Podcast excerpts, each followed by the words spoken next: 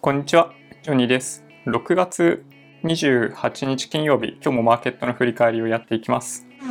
マーケット振り返りの前に、今日は投資信託の信託報酬値下げのニュースを一つ、日清アセットマネジメントから信託報酬引き下げのニュースが出てました。確定拠出年金 DC 向けファンドの信託報酬率引き下げ、投資信託約款変更についてとあります。まあ、簡単に言うと手数料を下げますよっていう、まあ、だけといえばだけなんですけどね。で対象となっているファンド、もしかすると SBI で確定拠出年金を行っている方々にとっては馴染みのファンドかもしれないなと思ってます。DC 日清国内債券、日本債券、国内株式、海外債券、外国株式、なんかワールドセレクトなんちゃらみたいなのがあってですね、どれぐらい値下げをしてくれているかというと、まあ、一番代表的なところでいきましょうか。まあ、よく買われてるんじゃないかな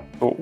思うのが、この DC 日清外国株式インデックス、これ MSCI 国際連動のものだと思うんですけど、多分その SBI の中で確定拠出年金やっていて、オリジナルプランを選択している人は、まあ、これに投資してる人多いかなと思います。変更前は0.189%、それが0.14%、まあ、約0.05%引き下げになるので、それなりになんかインパクトがある、まあ、値下げかなと思います。まあ、なんとなく、なんでしょうね、そのスイッチ、スイッチされないように、信託報酬を微妙に下げたのかなという気は若干しますけどね。これまでも動画の中でよくお話ししているように、EMAXIS Slim の信託報酬の方が、まあ、これよりもさらに低い数字を出していたりするので、通常確定拠出年金を SBI 証券でやっている場合には、オリジナルプランではなくセレクトプランを選択して EMAXIS Slim 先進国株式だったかな？そんな感じの名前の MSCI 国際に連動しているファンドを選んでもらう方がお得だと思います。マーケットの概要に行きます。日経平均21,275円92銭、マイナス62円25銭、マイナス0.29%と、まあ、小幅下げました。まあ、昨日とかもお話ししていたと思うんですけど、この冷やしのチャートで見ると分かりやすいんですけど、このちょうど今移動平均線が集中しているこのエリアの間にいて、下から25日移動平均線、5日移動平均線、50日移動平均線があると思うんですけど、この間をなのでうろうろしてるんですよね。まあ、今週1週間は週の初めからそうでしたけど、まあ、今日開幕した G20 があることを意識して、まあ、終始様子見ムードだった。上にも下にも行かない相場が続いていたっていうのが現状かなと思います。トピックス1551.14マイナス2.13マイナス0.14%連日お伝えしている通りで日経平均よりもチャートで見た時の何でしょうね、まあ、右肩下がり度合いっていうのがやっぱり強いトピックスですね。ただ今週1週間の動きだけを見ているとトピックスの方がちょこっと日経平均よりも良かったかなと思います。外国為替市場米ドル円107円68銭から71銭で取引されていて昨日よりもまあやや円高水準にありますけどこちらもこの5日移動平均線と25日移動平均線の間をうろうろしそうな感じのチャートになってます。日経平均の PR 11.92倍、PBR が1.06倍と、まあ、ほとんど変わってないです。JPX 東証一部出来高が11億、11億5000万株、売買代金が2兆600億円、値上がり800、値下がり1235、変わらず113、まあ、6割ぐらいの銘柄が値下がりした1日になりました。モーニングスター、新高値銘柄数が34、新安値銘柄数が42と、まあ、値下がりしているにもかかわらず、昨日よりも新安値銘柄数が少ない1日になってます。トレーダーズウェブで新高値、新安値銘柄の業種別投稿をちょこっと見ていくと、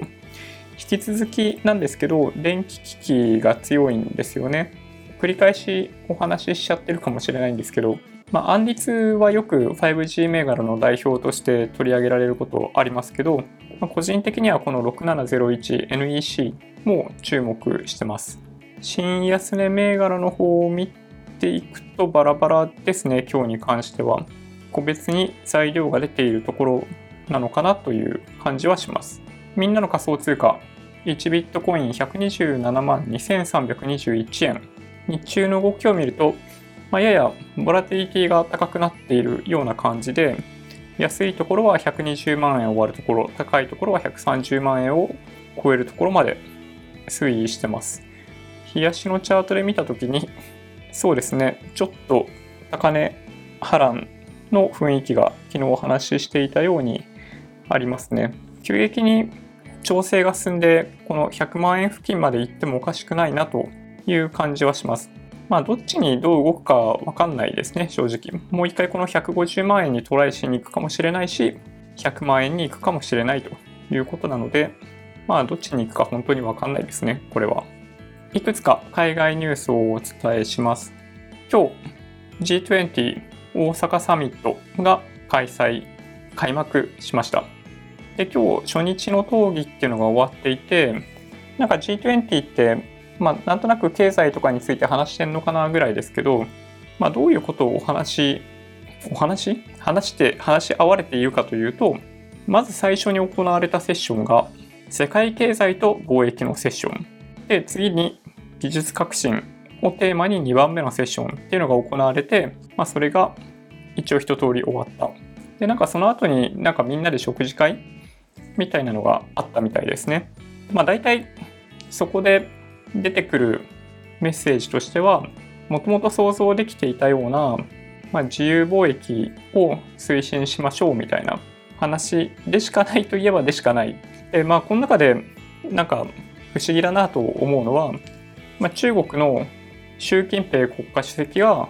貿易主義が蔓延しているとアメリカを牽制しているっていうとこなんですよね。中国がこういうことを言うっていうのは本当になんかおかしいなと思っていて中国って中国共産党が中国国内の企業に対してものすごい強い影響力を持っているじゃないですか。為替についても積極的に介入を行っていて、まあ、人民元の相場って自由かと言われると自由じゃないですよね正直ね。でまあそんな中国習近平国家主席が保護主義はどうかと思うみたいなコメントをするっていうのが、まあ、結構苦し紛れかなという気はしますけどね。中国はなんだかんだ言っても保護主義というか自由貿易とはま反対の世界にやっぱりいると思いますけどね。でまあアメリカはどちらかというと、まあ、関税引き上げるみたいなことを結構やっていたので保護主義なのかと思われがちなんですけど、まあ、僕はそういうふうには理解していなくて基本的に彼らの思想は自由貿易なんですよね。自由経済、自由貿易。じゃあ関税とかもなければない方がいいしっていうのがベースにあると思ってます。だ貿易赤字の是正をしたいって言っているのは、何だろう、そのアメリカからすると、まあ、攻撃する材料の一つにしか過ぎないっていうのが僕の理解で、安全保障問題だったり、過去長年にわたるアメリカをはじめとする先進国の知財を盗んで自国の技術のようにして利益を荒稼ぎしている。でその競争っていうのも今お話ししたような自由な競争ではなく中国は積極的に特定の領域にものすごいお金を出していたりとかして海外の、まあ、自由経済の中で育っていっている企業に対して、まあ、不公正な戦いを行っているっていうのが、まあ、現実だと思うんですよね。でアメリカはそれに対して、まあ、怒っているわけで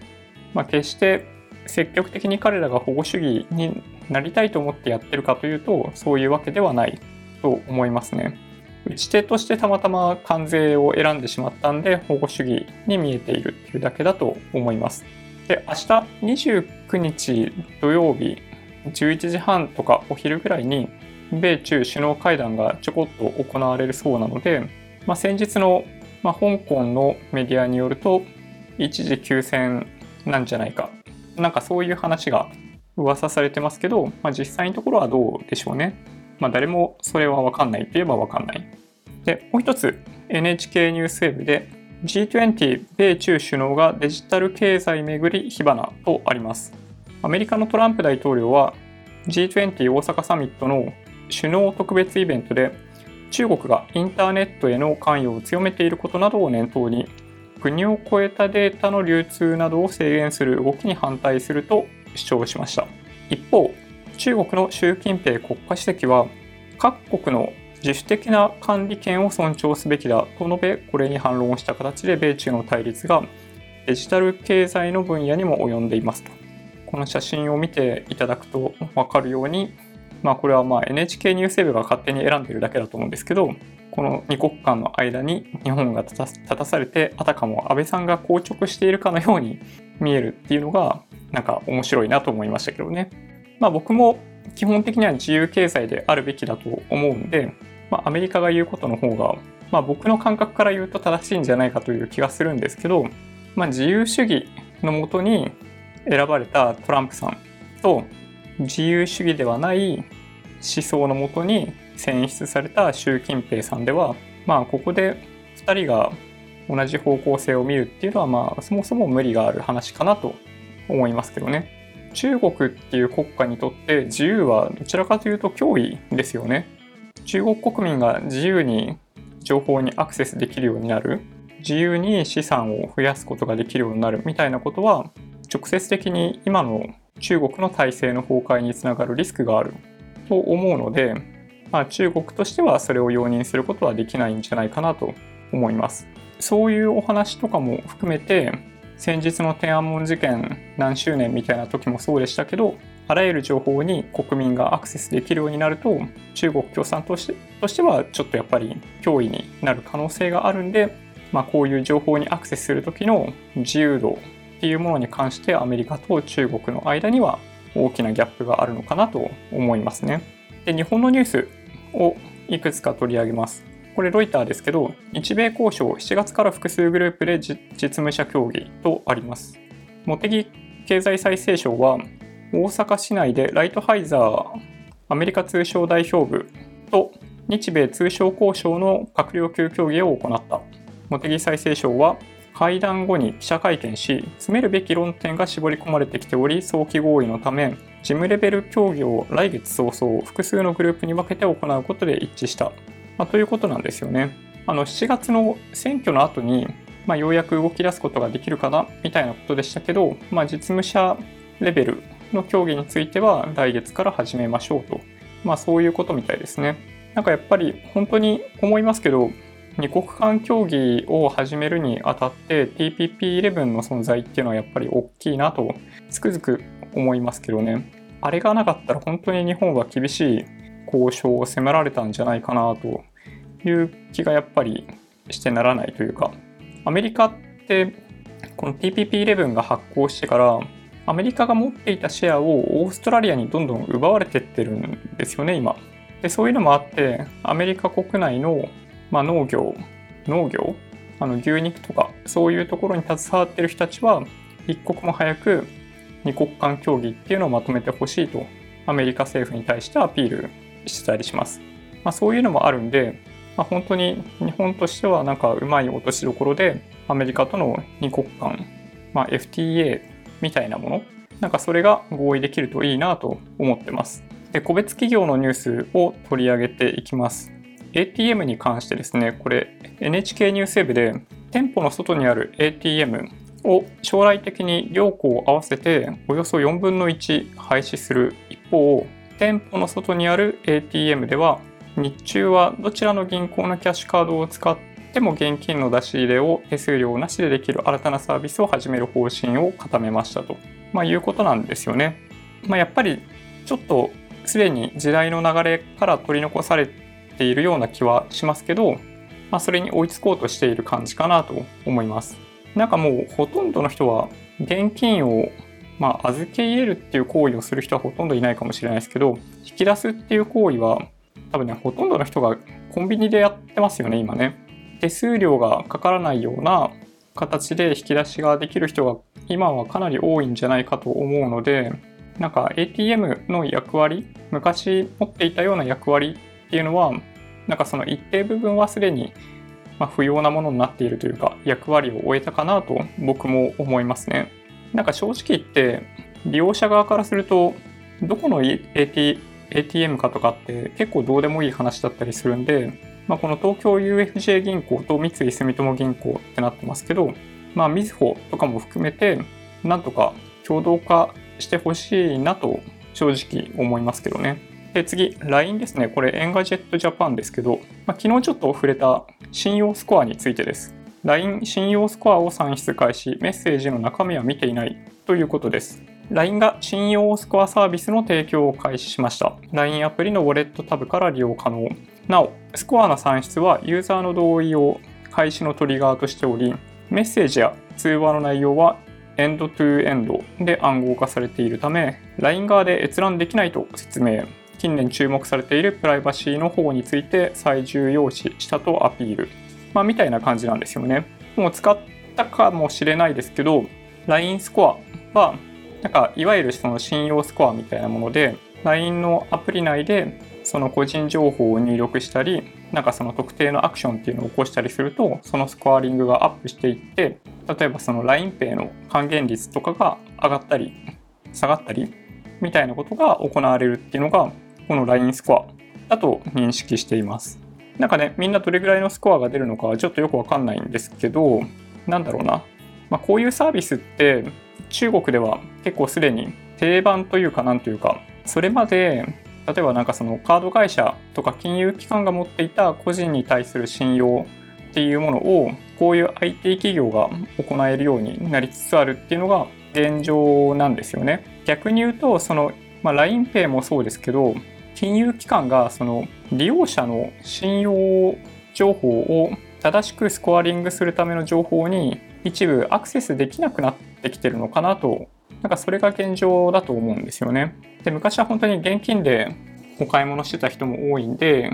特定のユーザーをトラックできないしなのでクレジットカードとかが多分メインだったんじゃないかなっていう気はするんですけど今って例えばお買い物をするにしても何にしても誰がどこでいつ何を買ったとか。でまあそれによってクレジットカードの決済をすんなり通ったかどうかとか。全部わかりますよね。なので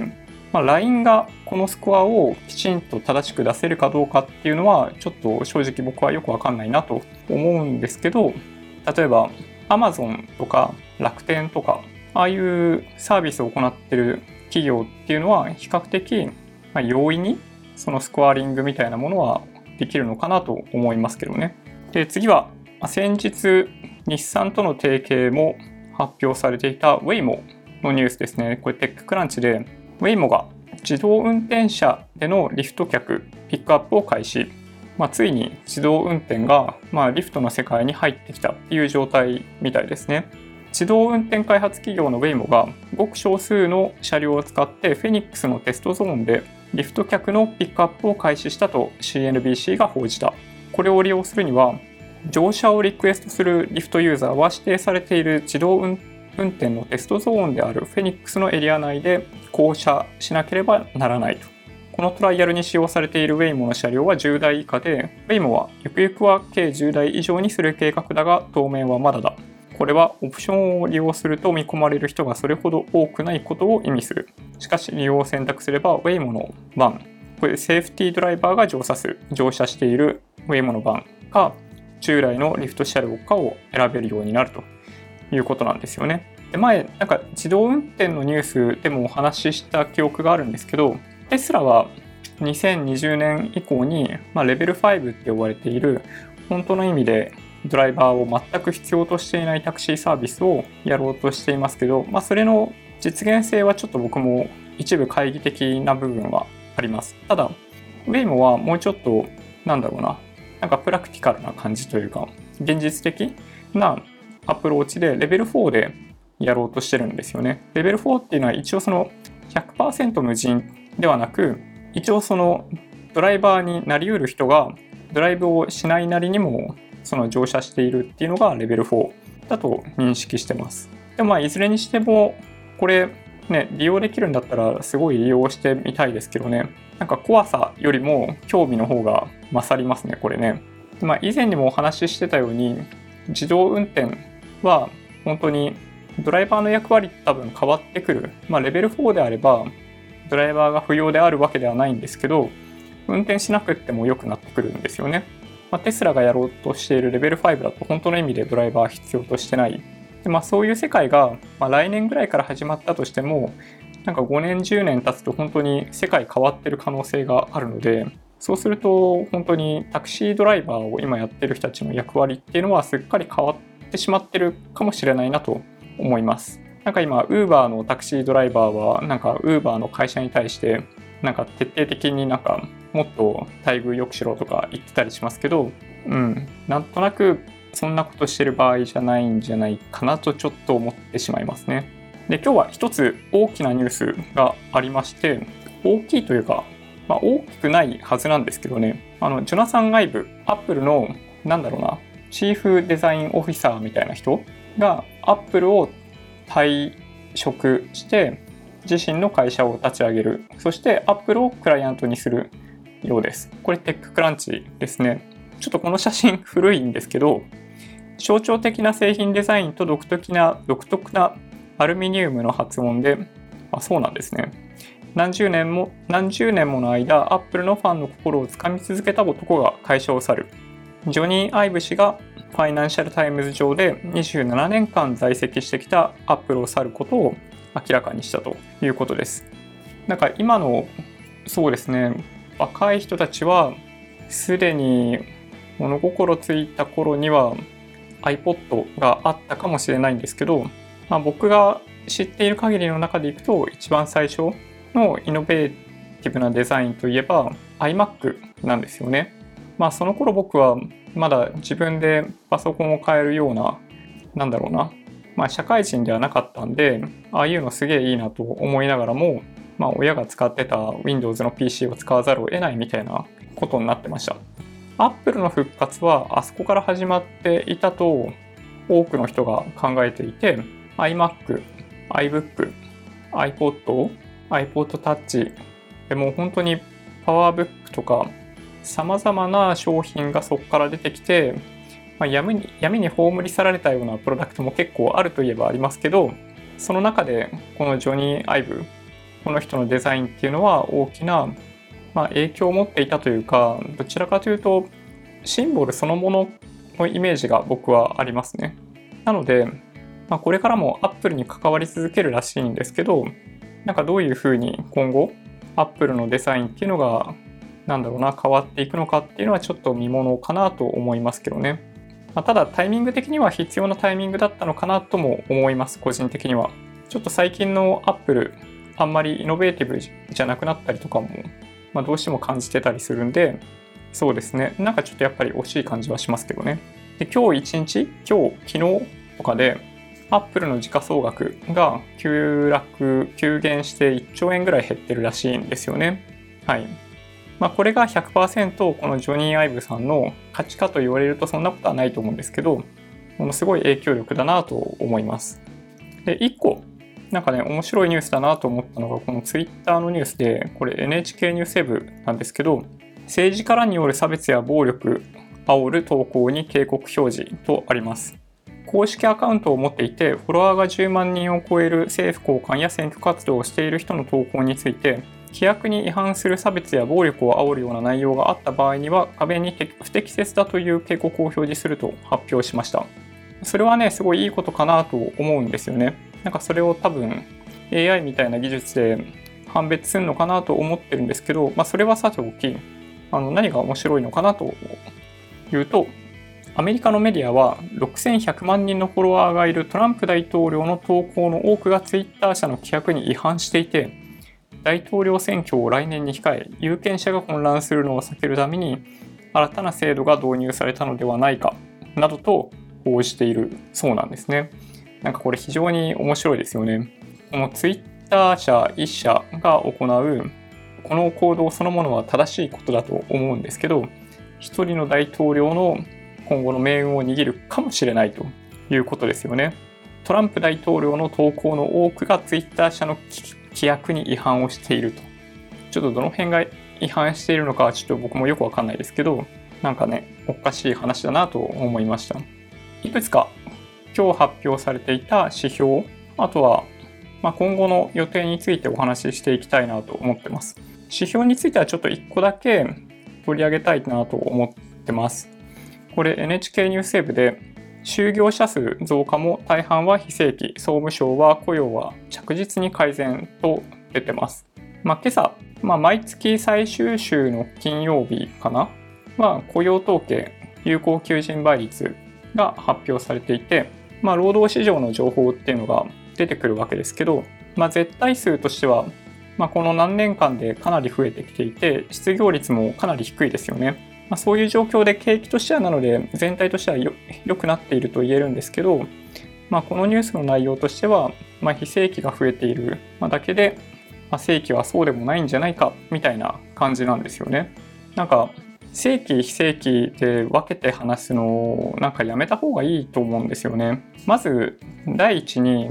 同一労働同一賃金がベースじゃないですか。正規か非正規かっ関係ないんですよねその考えでいくと。僕らが区分すべきだと思っているのは無期雇用か有期雇用この2つの種類っていうのは、まあ、代表的なものでであともう一つが常勤か非常勤かみたいな感じ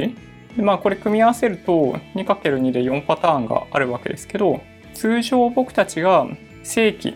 と言っているものって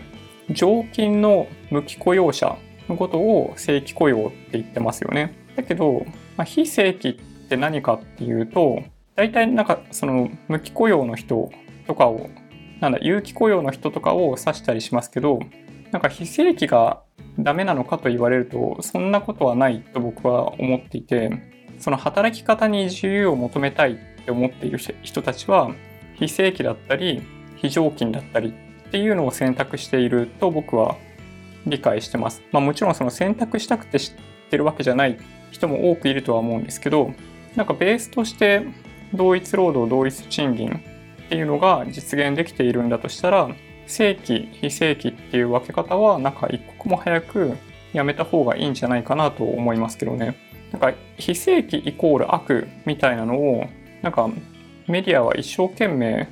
すり込もうとしているようにしかなんか感じないんですよねでその他今日発表されていた数字をお伝えしていくとそうですね、まあ、失業率は2.4%で変わってなかったんですけど、鉱工業生産とかはプラス2.3%と予想を上回ってました。で、特部 CPI、6月はプラス0.9%。あとは、昨日の夜だったかな GDP、アメリカの GDP 確保値、1、3月 GDP 確保値は3.1%増。1個ちょっと興味深いなと思ったのが、ベトナムの4、6月成長率ですね。これ6.71%になっていて、米中の貿易戦争でメリットがあった国の一つですね。輸出に関してもそうだし、やっぱり中国の代わりになる国の代表としてやっぱベトナムが存在しそうな感じ。今後の予定なんですけど、まあ、先ほどお話ししたように今日 G20 が開幕して明日閉幕するわけですけどそこで全体としての声明っていうのが出てきますそれと午前中お昼ぐらいに米中首脳会談が行われる予定です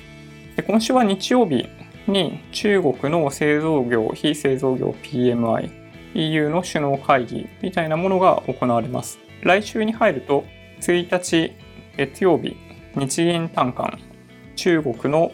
財新製造業 PMI、アメリカの ISM 製造業景況指数、2日火曜日、まあ、毎月恒例ですけど、ユニクロの売上高出てくるっていうのと、3日水曜日、まあ、こっちは財新の非製造業 PMI、で、アメリカ6月 ADP 雇用レポート、6月 ISM 非製造業景況指数、そして7月4日はアメリカが独立記念日で休日となってます。で、7月5日金曜日、これがメインイベントですけど、6月の雇用統計というスケジュールになってます。じゃあ、いただいたいくつかのコメントについて回答をしていきたいと思います。1つ目、僕は昨日制作静脈瘤受けました。まだ少し痛みがあります。でもこれで少しでも前に進めればと思います。お互いに頑張りましょう。そうですね。頑張りましょう。もうすぐ僕の場合、手術を受けてから1ヶ月になります。もう、なんかその切った部分は、やっぱその、なんだろうな、皮膚の再生とかそういう部分で硬くなってますけど、普段の生活の中ではもう全く支障ない状態にまで回復してますね。まあ、制作静脈瘤の手術受けたとかそういう話に関しては、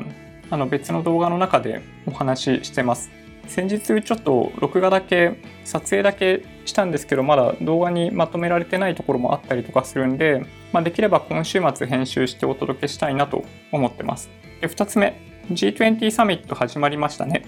サミット開催中は目立つ動きはないのかと思います数年単位で世界情勢世界経済を見ていこうと思います。いつも参考になります。ありがとうございます。まあ、そうですね。開催中は特に大きな動きはなく開催後の方がやっぱり怖いかなというのが僕もまあ気になるところですね。特にまあイランですよね。アメリカはちょっとまあ中国に対してのリソースをまあかなり割いてきたように見えたんですけどそうですね。なんか休戦しようとしているっていうのは逆に言うとそのリソースを別に使う可能性もあるのかなとちょっと思うんですよね。まあ、個人的にはなんか、まあ、米中の関税引き上げ合戦みたいなものの、まあ、体力がアメリカ側にはないというか実体経済に影響を与えそうだったんで一旦休戦しようとしているのかなと思いますけど、まあ、実際のとこどうでしょうね。もう一つ、いつも拝見させていただいてます。ありがとうございます。ジョニーさんは、なで型だなぁと日々思いながら見ています。質問ですが、普段どのように情報収集されているのですか？ニュースアプリなどを使っていますか？自分はジョニーさんをはじめとした YouTube から投資系の情報収集はしていますが、皆さんのように広く自ら情報を取りに行けず思考が止まりがちになっています。なるほど。そうですね。とても多くの方からコメントでいただきます。すごい撫で方なんですよね。本当に生活している中でも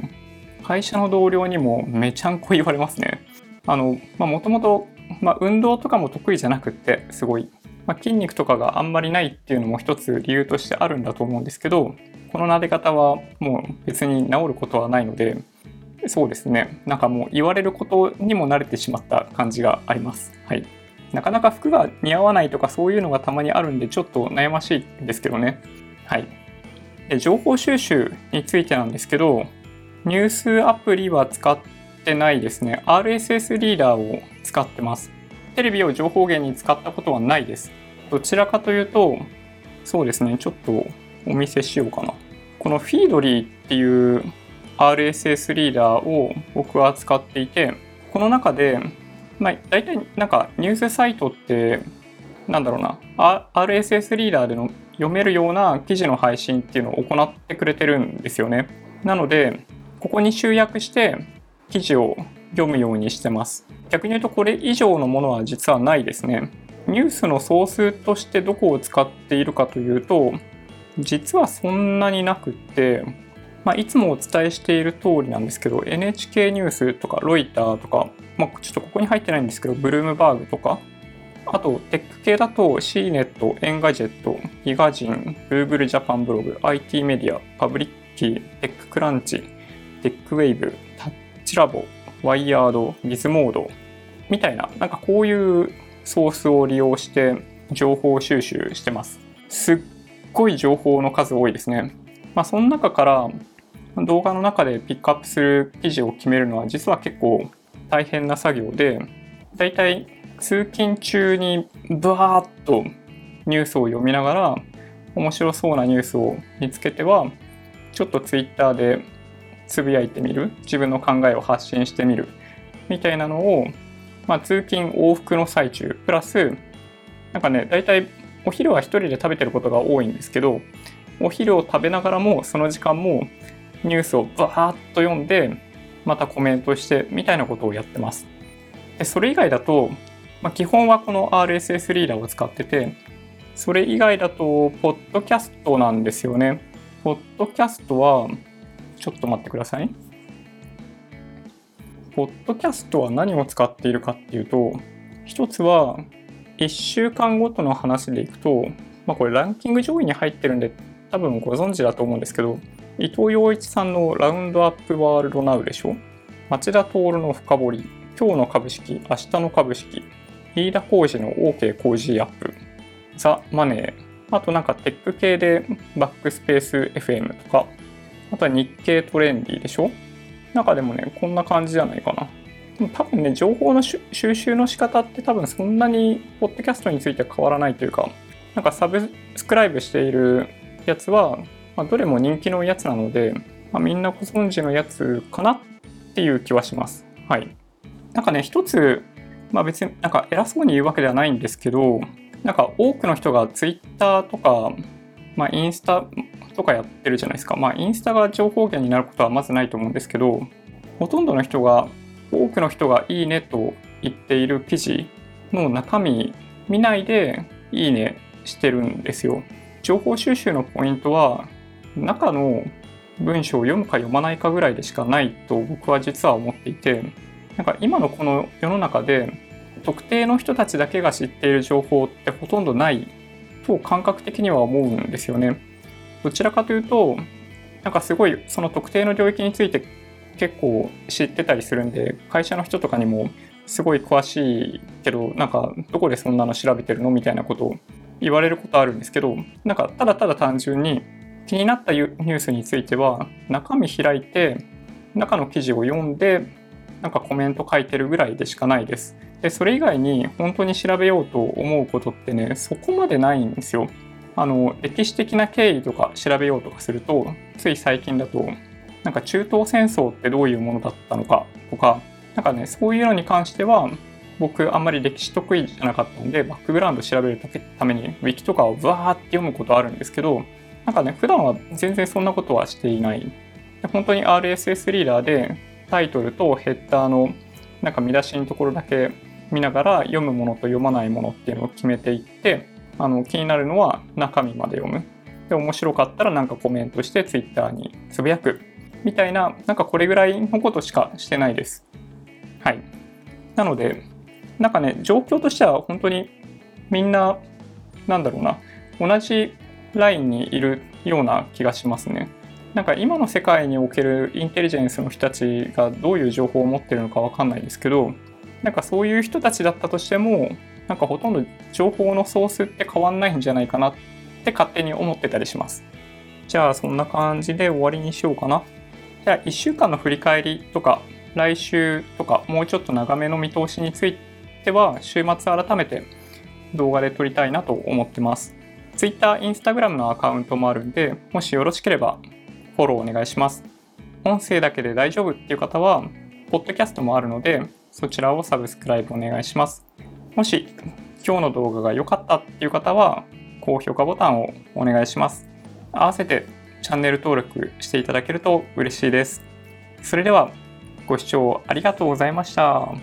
バイバイ。